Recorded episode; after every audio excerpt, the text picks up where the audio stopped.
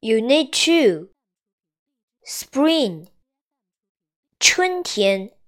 Summer 夏天，Autumn 秋天，Winter 冬天，Season 季节，Picnic 野餐，Go on a picnic 去野餐，Pick 摘采集 ，Pick apples 摘苹果，Snowman 雪人，Make a snowman 堆雪人，Go swimming 去游泳，Which 哪一个，Best 最最高程度的，Snow 雪，Good job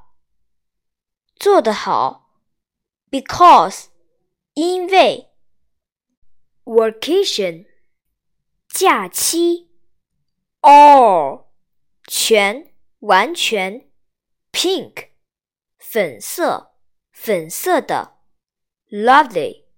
可爱的美丽的，Leaf 叶子复数，Leaves Fall 落下秋天，Paint 用颜料绘画。